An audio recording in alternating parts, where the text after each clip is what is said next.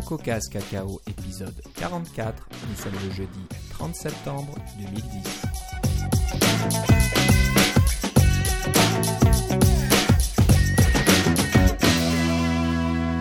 Bonjour et bienvenue à tous dans ce nouvel épisode de CocoCast Cacao. Euh, comme à l'accoutumée, euh, Philippe Casgrain est avec moi euh, aujourd'hui. Comment ça va Philippe? Ah, ça va très bien. Et toi, Philippe?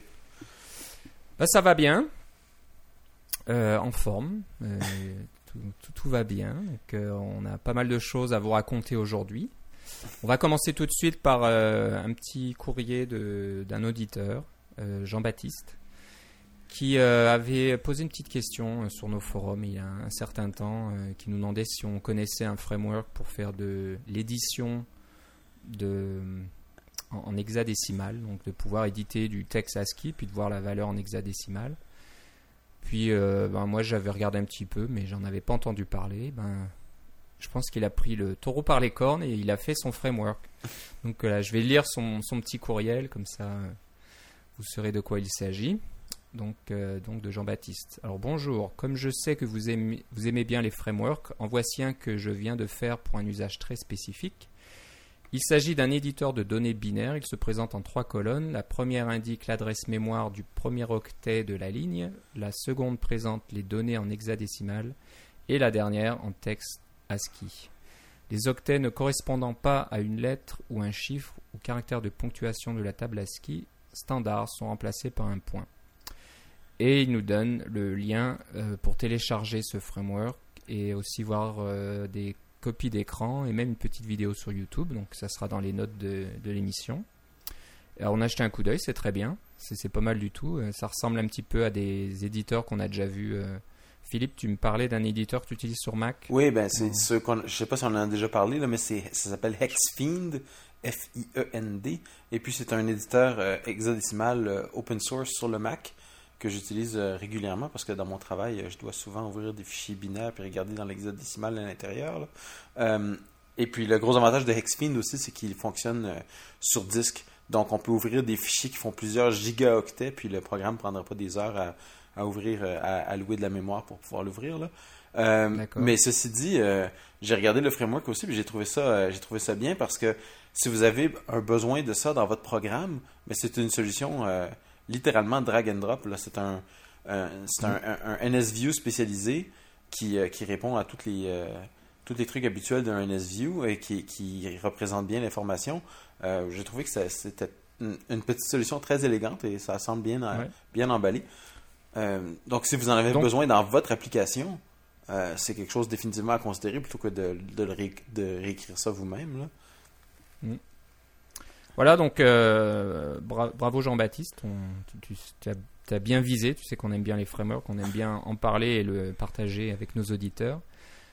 Je veux juste noter que c'est pour euh, une utilisation gratuite euh, dans une application non commerciale. Par contre, si vous voulez euh, intégrer le framework dans une application commerciale, il faudra d'abord contacter Jean-Baptiste pour obtenir son accord. Et ce n'est pas open source pour l'instant. Euh, qui sait, peut-être que ça le deviendra euh, un de ces jours. Nous, on encourage toujours euh, l'open source. Mais ça ne l'est pas pour l'instant. Donc voilà, c'est deux choses que je voulais vous dire pour que toutes les choses soient claires.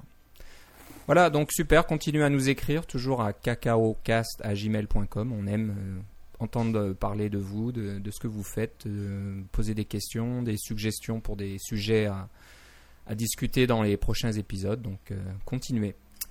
Euh, voilà, on va passer maintenant un petit peu aux news euh, assez récentes, voire toutes récentes. On sait que la nouvelle Apple TV commence à être livrée euh, un peu partout, aux États, en Amérique du Nord en tout cas. Je sais qu'aux États-Unis, il y a plusieurs personnes qui l'ont reçue. Je ne sais pas si ça s'était livré en même temps dans, le monde entier, je suis pas sûr. Il y en a même qui ont commencé à qui l'ont démonté tout de suite. Exactement, et on apprend des choses intéressantes. C'est que l'architecture interne est très proche de l'iPad. Donc c'est quasiment un mini iPad qui est à l'intérieur. On, on retrouve les mêmes. Quasiment. hein. oh, mais attends, on dit, un, on dit un mini iPad. En fait, le iPad, si on l'ouvre euh, à l'intérieur, c'est une grosse batterie avec un mini ordinateur. Alors, c'est pas, si c'est c'est pas si différent que ça à ce niveau-là. là. Je pense que Voilà, le tiers non, mais- de l'espace qui est pris par l'adapteur de courant, euh, alors euh, c'est quand même assez bien ça. Ouais, ouais. Donc il n'y a, pas grand chose dans la, la nouvelle Apple TV. Et euh, bon, ce qui est intéressant, c'est que on, on savait, bah, on, pensait, comme John Gruber de Daring Fireball l'avait dit, que c'était bien iOS qui tournait dans l'Apple TV et non plus une, une ancienne version de macOS 10. Ou une version allégée de macOS 10. Mais c'est vrai, je pense que la- l'Apple TV, c'est pas macOS 10.4 ou quelque chose comme ça? Je crois que voilà, c'est une version assez ancienne et qui n'avait pas évolué, hein. même avec les différentes mises à jour de l'Apple TV, ils n'avaient jamais mis à jour le, le système interne, ils n'étaient pas passés à Léopard ni rien, donc je crois que c'était une version de Ti- Tiger ou quelque chose comme ça, Mm. assez ancienne. Bon, ça suffisait hein, pour ce qu'on qu'on fait de l'Apple TV. Mais voilà, donc la grosse nouvelle, c'est que c'est confirmé, les, les hackers là ont démonté la, la boîte, euh, ils ont regardé un peu les fichiers en interne, etc. C'est bien euh, iOS 4.1 qui tourne là-dedans. Et il y a aussi une mémoire de 8 gigaoctets.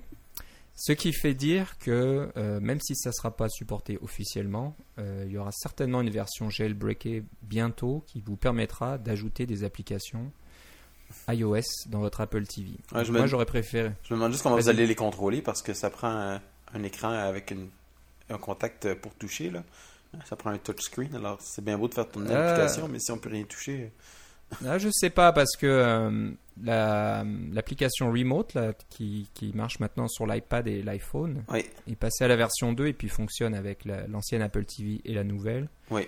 Je serais pas étonné que quelqu'un arrive à, à utiliser la surface de votre iPad par exemple pour pouvoir contrôler ce qui se passe sur l'écran de votre télévision. Donc, euh, Ça je pense ça que serait assez ils impressionnant. trouveront, ils, ils trouveront un moyen voilà, de faire défiler les informations à l'écran comme si vous faisiez euh, sur votre écran, mais vous le faites sur votre iPad ou sur votre iPhone. Donc euh, c'est pas loin. Mais moi, ce qui me fait, ce, qui me fait comment dire, euh, à quoi je pense maintenant, c'est qu'Apple a une idée derrière la tête. Ça m'étonnerait qu'ils soient passés à cette architecture pour rien, juste pour dire bon, bah, on va utiliser iOS, on va laisser tomber. euh, euh, 10.4 ou Ben, moi, je pense, que ça, je pense que ça a du bon de dire qu'on va laisser tomber 10.4 puis qu'on va passer à iOS. C'est tellement petit, ce truc-là. Puis ça veut, ils veulent le faire fonctionner avec un processeur A4. Ça consomme beaucoup moins d'énergie.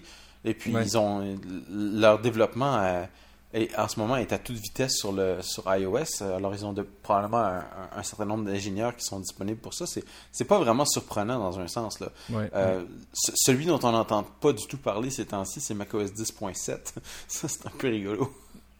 Non, on n'y bah, on- pense pas. Puis là, c'est un petit peu un couteau, plan, un couteau dans le dos hein, de, de virer macOS de l'Apple TV pour mettre iOS à la place. Oui, mais que- faut, il faut pas penser, il faut pas penser que c'était important d'avoir le- les- quel système d'exploitation il y a dans l'Apple TV dans ce sens-là. Ouais. Le fait qu'il tournait en, en macOS 10 avant, euh, bon, c'est- c'est à la base, là, si on regarde les Core Foundation, etc., là, les, les deux se retrouvent dans, dans iOS et dans macOS 10. Là.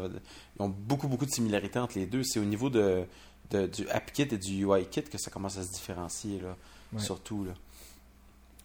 Voilà, donc, euh, ben, tu le sais, les auditeurs le savent euh, malheureusement depuis que je leur rabats les oreilles. Moi, j'attends toujours les applications sur Apple TV. Donc, euh, il y a un espoir, là, il y a une petite lueur d'espoir qui pourrait dire qu'un jour, euh, ben, Apple euh, offrirait un SDK, donc qui serait le SDK iOS quasiment. Ouais. avec des classes peut-être légèrement modifiées pour gérer euh, et encore.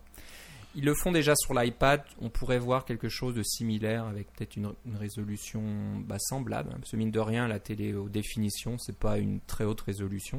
L'iPad le fait déjà. Euh, oui, si tu parles du Bah, à peu 720p, près, hein. mais attends, là, si tu parles, de, le, le- si tu parles du 1080, 2080.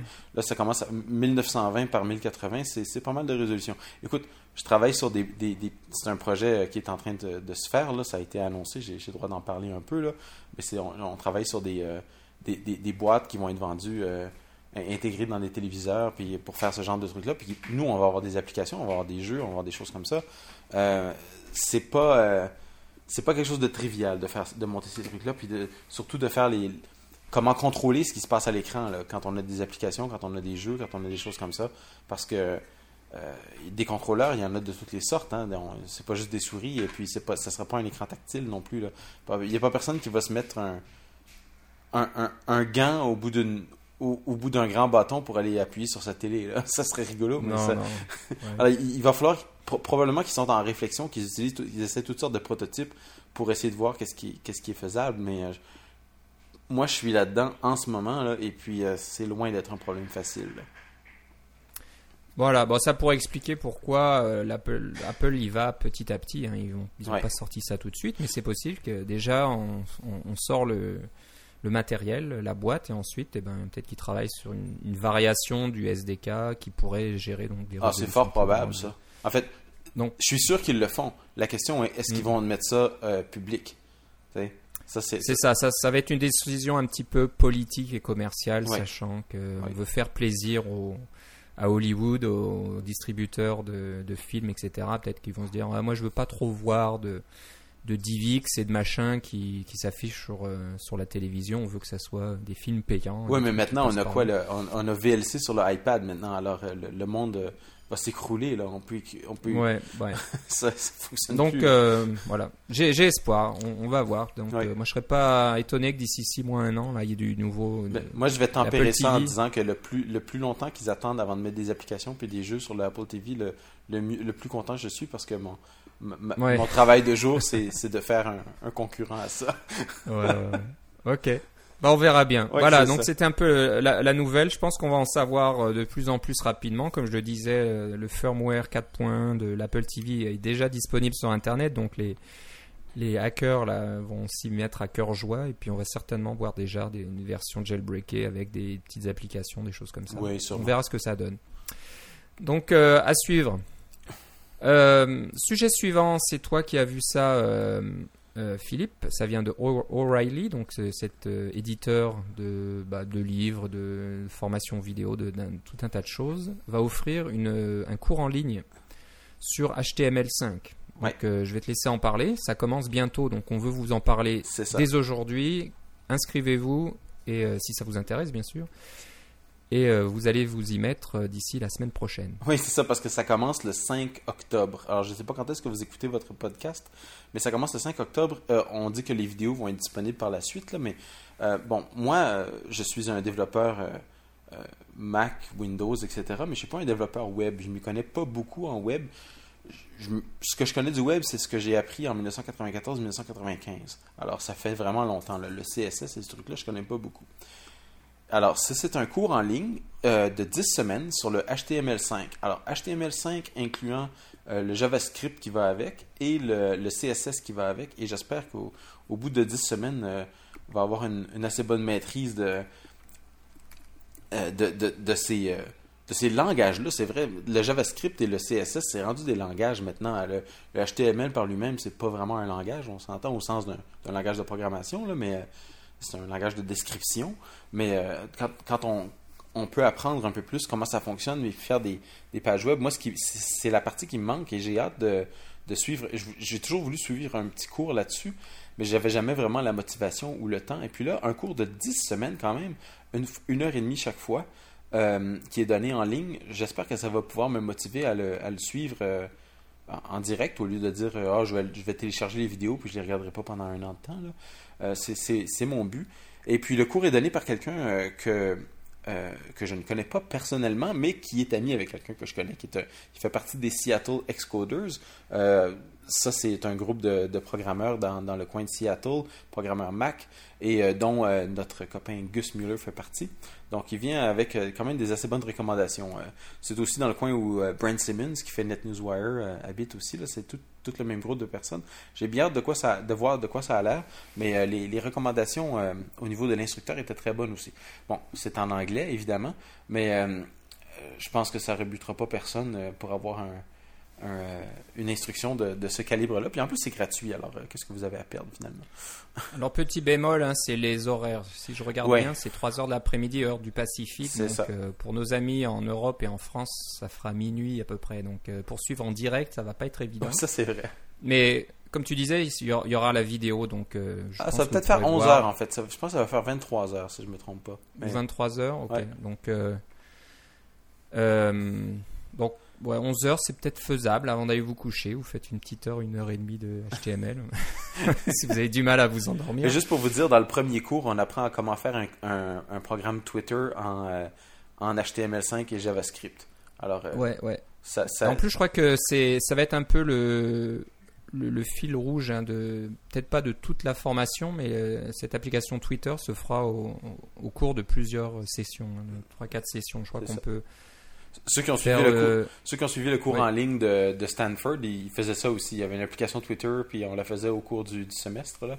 Euh, c'était, c'était bien ça aussi. Voilà, donc ouais, c'est pas mal, c'est une bonne trouvaille. euh, C'est c'est surtout intéressant pour ceux qui veulent s'y mettre, qui connaissent pas trop. Et euh, Ouais.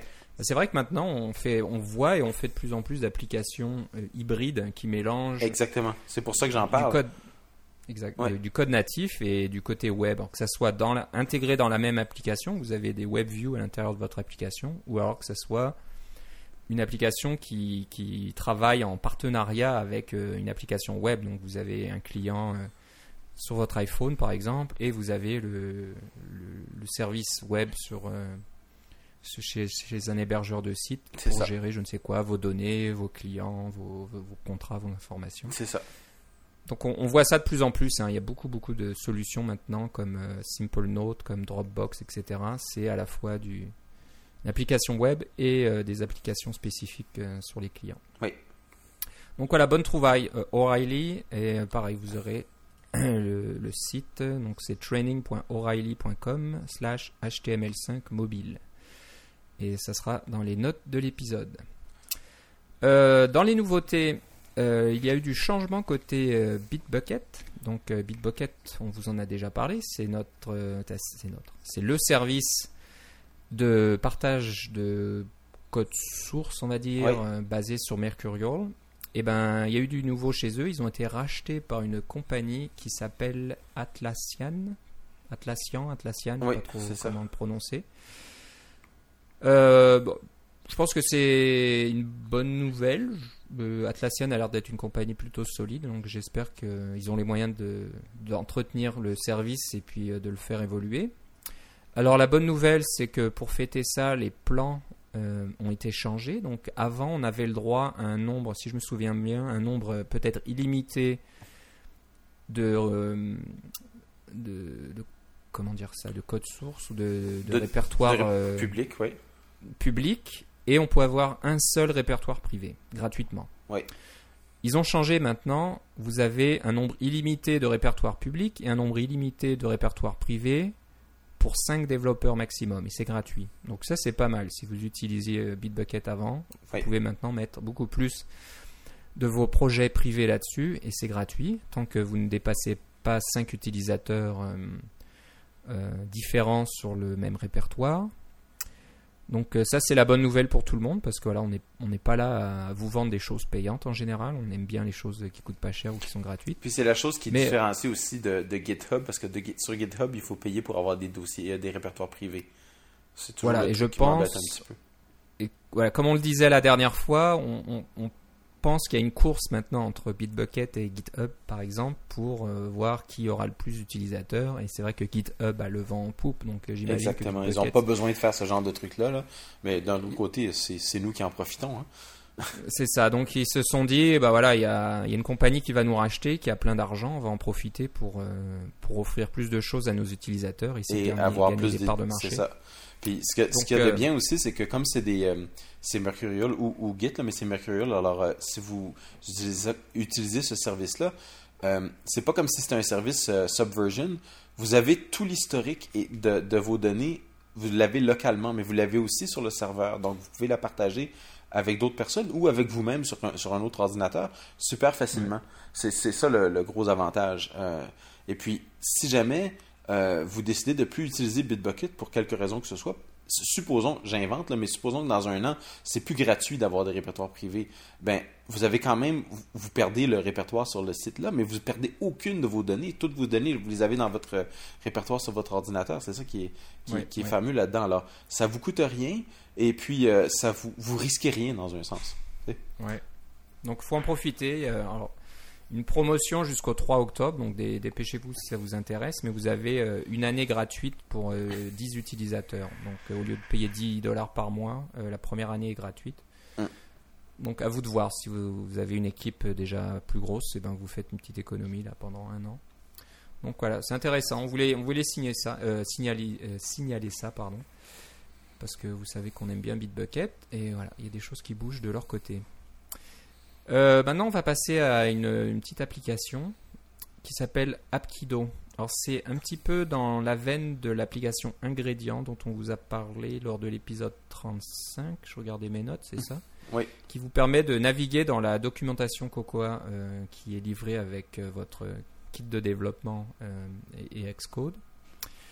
Alors Apkido, moi je connaissais pas, c'est toi qui connais ça Philippe, c'est une application plutôt ancienne mais qui a apparemment été mise à jour récemment. C'est ça. Alors, c'est euh, une des premières applications qui fait ce genre de truc-là, de, de, passer à travers les frameworks pour, de, pour construire de la documentation euh, euh, à la demande, finalement. Puis Apkido avait cessé de fonctionner, alors c'est pour ça que j'avais trouvé ingrédients puis des choses comme ça. Mais a été mise à jour récemment, et puis il y a deux versions. Il y a une version pour, pour, pour voyons, macOS et une version pour iOS. Alors, dépendamment, il va choisir le- lequel, euh, quel SDK euh, euh, utiliser pour, euh, pour créer sa documentation. Ce que j'aime beaucoup d'Ap- d'Apkido, bon, oui, l'interface est un peu ancienne euh, ça, par rapport à, à d'autres, mais c'est une, interface très efficace et je trouve que son algorithme de, de, de recherche dans les dossiers, des, dans les frameworks pour créer cette documentation, il est rapide et il, fait, il donne des bons résultats. Euh, moi, ça fonctionne bien avec ce que avec ma façon de fonctionner. J'ai toujours beaucoup aimé Apkido, puis j'étais un peu triste quand ça a arrêté de fonctionner, mais ça continue d'être mis à jour. Et puis maintenant, on peut avoir le code source aussi, alors euh, si jamais euh, la- l'application ne fonctionne plus, euh, on peut euh, envoyer des, suggestions à l'auteur. Mais euh, ce que j'ai, la raison qui m'a motivé dans tout ça, c'est que euh, on installe euh, les, bêtas de, de Xcode là, euh, pour euh, les nouvelles versions de, iOS euh, ou les nouvelles versions d'Xcode. On peut pas vous en parler plus que ça. On sait que vous savez que ça existe. Euh, mais on, fait toutes ces choses-là. Et euh, à chaque fois, il faut télécharger euh, 3 gigas de documentation qu'on va euh, être obligé de. qu'on- d'espace disque qu'on va perdre, puis qu'on va être obligé d'effacer dans, dans 3 semaines quand il va y avoir un nouveau SDK qui va sortir. Moi, ça m'embête à chaque fois, puis j'ai pas beaucoup de place sur mon disque dur. Alors, avec Apkido, je peux me, retrouver avec ma documentation. euh, bon, elle n'est pas complète, hein, il n'y a pas tous les détails qu'il y aurait dans dans la vraie documentation, mais pour un accès hors ligne, parce que bon, je n'ai pas toujours en ligne, pour un accès hors ligne, c'est fabuleux, ça va beaucoup plus vite que de, chercher à la main dans les, dans les, fichiers d'entête, etc. Et puis, moi, c'est un. Tant qu'à moi, c'est un substitut parfaitement acceptable à la documentation officielle de Apple euh, dans, sous les formats des. euh, dans le menu euh, aide de Xcode. c'est un, un- substitut tout à fait acceptable à ça et c'est plus rapide à chercher aussi. Il y a moins de données. Là. Alors, c'est plus rapide à chercher. C'est plus facile à utiliser. C'est euh, ça a beaucoup d'avantages. J'étais bien content de voir que ça fonctionnait encore. Voilà, donc on voulait le signaler aussi, euh, Apkido n'est pas mort. Ouais, c'est Euh, ça. fonctionne toujours. Des, des fois, il faut garder un peu, euh, un peu l'œil sur ces applications, hein, que ça bouge plus trop. Il n'y a plus personne qui l'u- l'utilise ou qui maintient l'application. Puis un jour, bah, quelqu'un s'y remet, et puis ça, ça revit. Donc, on en parle. C'est toujours euh, du, du bon travail de, de s'occuper de ça. Voilà, donc ça s'appelle Apkido et euh, je vous donnerai le lien dans les notes parce que c'est un peu plus long à épeler. Euh, on va passer à un petit utilitaire. Euh, on vous prévient tout de suite, on n'a pas eu le temps de le tester nous-mêmes, donc euh, à utiliser à vos risques et périls. Et on ne vous garantit rien, donc ne nous poursuivez pas en justice. Est-ce qu'on a déjà garanti Si quelque chose dans ce podcast? Non, c'est voilà. Prenez des risques en nous écoutant, hein, mais bon, vous êtes majeur et vacciné, j'espère. C'est ça. Alors ça s'appelle iOS Beta Builder. C'est un petit outil qui vous permet de faciliter la distribution de vos bêtas, donc comme son nom l'indique, de, de- de vos versions bêta de, de vos applications euh, vers vos bêta testeurs. Donc en général, bah, soit vous faites euh, comme, de, comme beaucoup de personnes, vous passez par l'email, donc vous envoyez un email avec euh, l'application et le, le certificat euh, attaché. Puis euh, de l'autre côté, il faut aller mettre ça, balancer ça dans iTunes et puis synchroniser euh, votre iPhone ou iPad avec iTunes et vous aurez l'application bêta qui s'installera sur euh, votre appareil. Ben, ce développeur a fait ça un, petit peu mieux. Il a fait un petit outil qui euh, va commencer d'un fichier IPA. Donc quand vous euh, compilez votre application et vous demandez de l'archiver. Alors je ne sais pas le nom de l'option en français. Euh, ça vous crée un fichier IPA. Donc vous- il vous suffit de mettre le fichier IPA sur, euh, bah, de, l'ouvrir avec cette petite application iOS Beta Builder.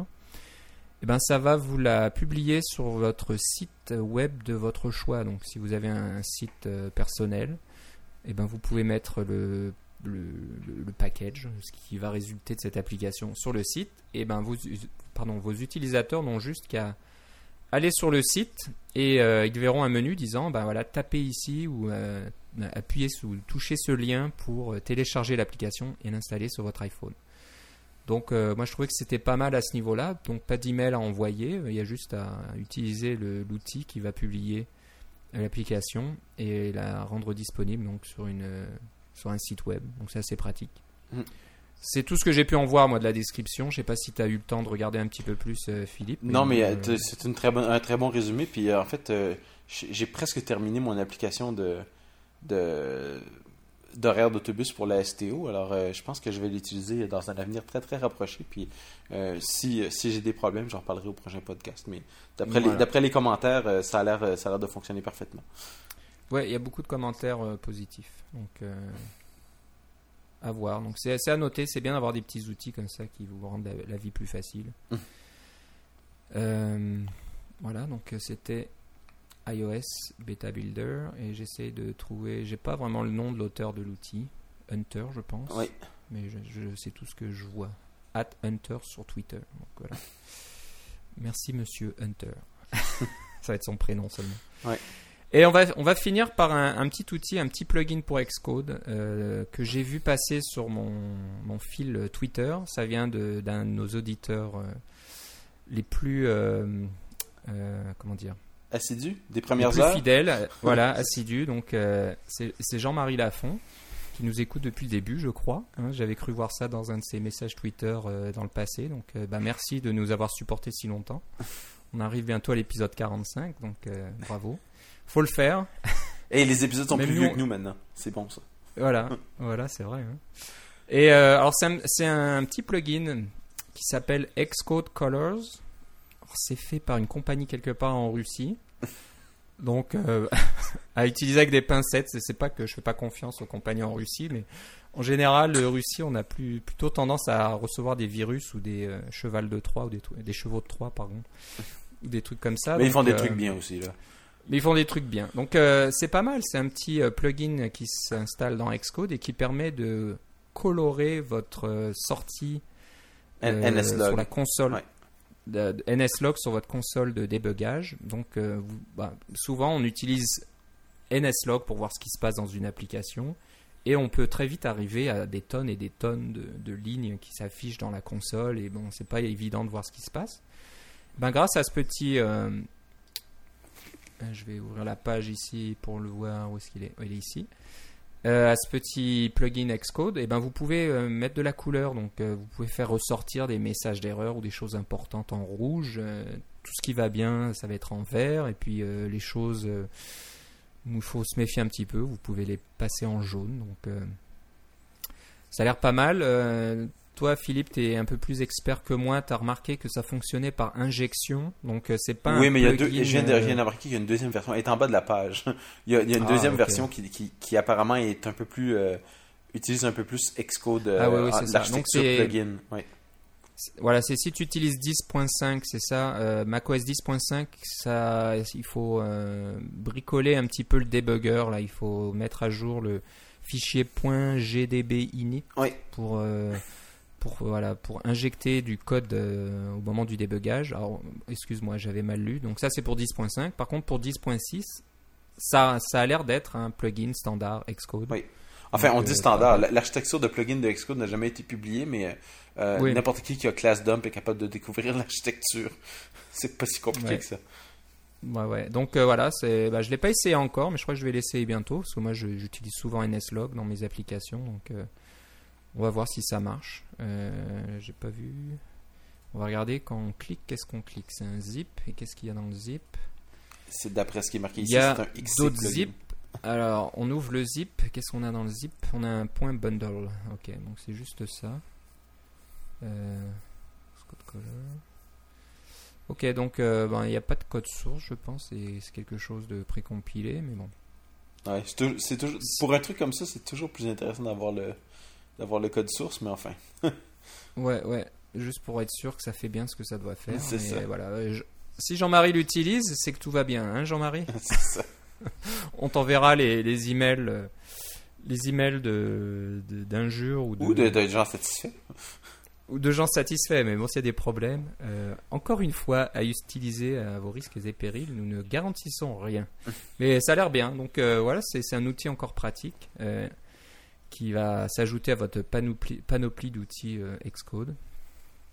Donc euh, qui sait, bientôt Apple euh, verra ça, puis ils, ils diront, bah tiens, pourquoi pas nous aussi ajouter cette fonctionnalité dans Xcode 4 et de pouvoir mettre des couleurs dans la console. Peut-être que ça va sortir dans Xcode 4, on n'en sait rien.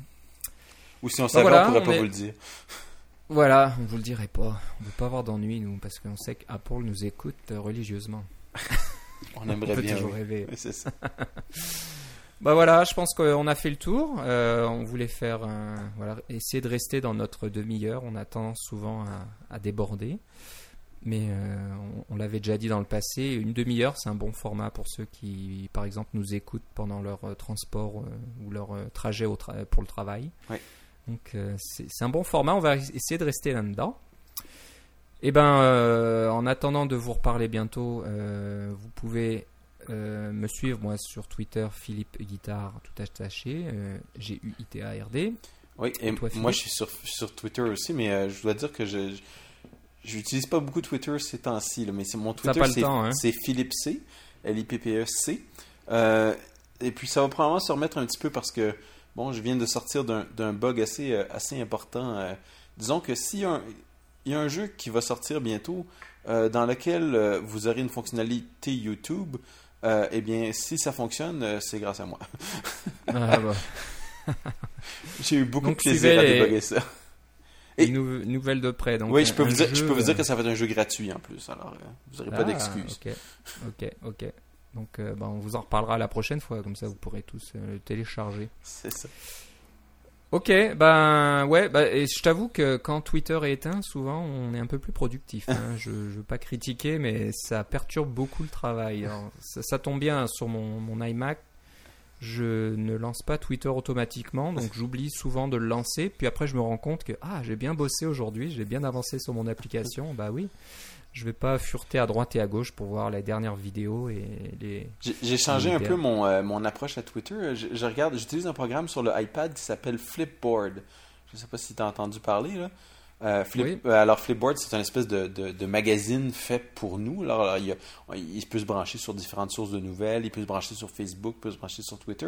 Et alors, vous pouvez consulter les tweets de, de, de, vos, euh, de ceux que vous suivez d'une façon, c'est très élégant. C'est comme si on tournait les pages d'un livre. Les, toutes les images sont là. Euh, quand les gens font des liens vers des images, des choses comme ça sont, sont toutes là. Euh, tous les commentaires sont là, sont présentés avec une belle typographie. C'est, très chouette. C'était, c'est sûr que je dois en manquer euh, 90% des tweets là, parce que je regarde pas tout le temps.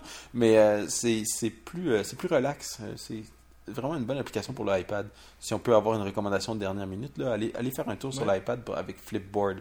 Je sais pas combien de temps ça va rester gratuit parce que ça doit leur coûter une beurrée en, en service web. Mais parce que c'est tout, Ouais. ça passe tout à travers un service Google App Engine, ce truc-là. Mais pour le moment, c'est gratuit. Il n'y a pas l'air d'avoir de publicité, alors profitez-en. Ok. Donc Flipboard sur l'iPad. Oui.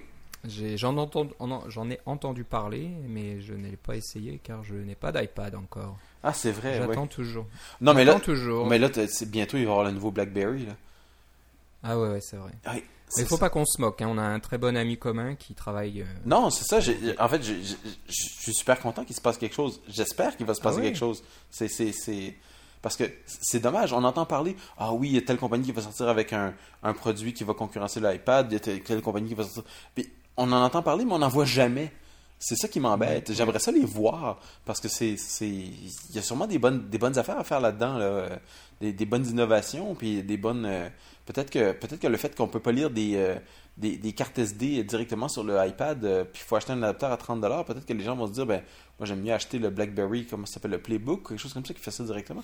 Le, Oui. le- le Playbook, d'après ce qui est annoncé, vous pouvez le brancher sans fil sur votre, sur votre BlackBerry et avoir un accès Internet. C'est, c'est génial ça. Alors, euh, Oui, oui. Ben, moi, moi j'avoue que BlackBerry la, la joue plutôt bien au niveau stratégique. Il place cette tablette pour le monde professionnel. Il n'essaye pas de dire on va essayer de concurrencer l'iPad directement dans le monde personnel, multimédia, vidéo, etc., consommation de, de, de ressources multimédia. Ils ont bien, bien euh, ciblé leur, euh, leur clientèle en disant c'est pour le marché de l'entreprise et on sait très bien que les entreprises aiment le BlackBerry. c'est ça.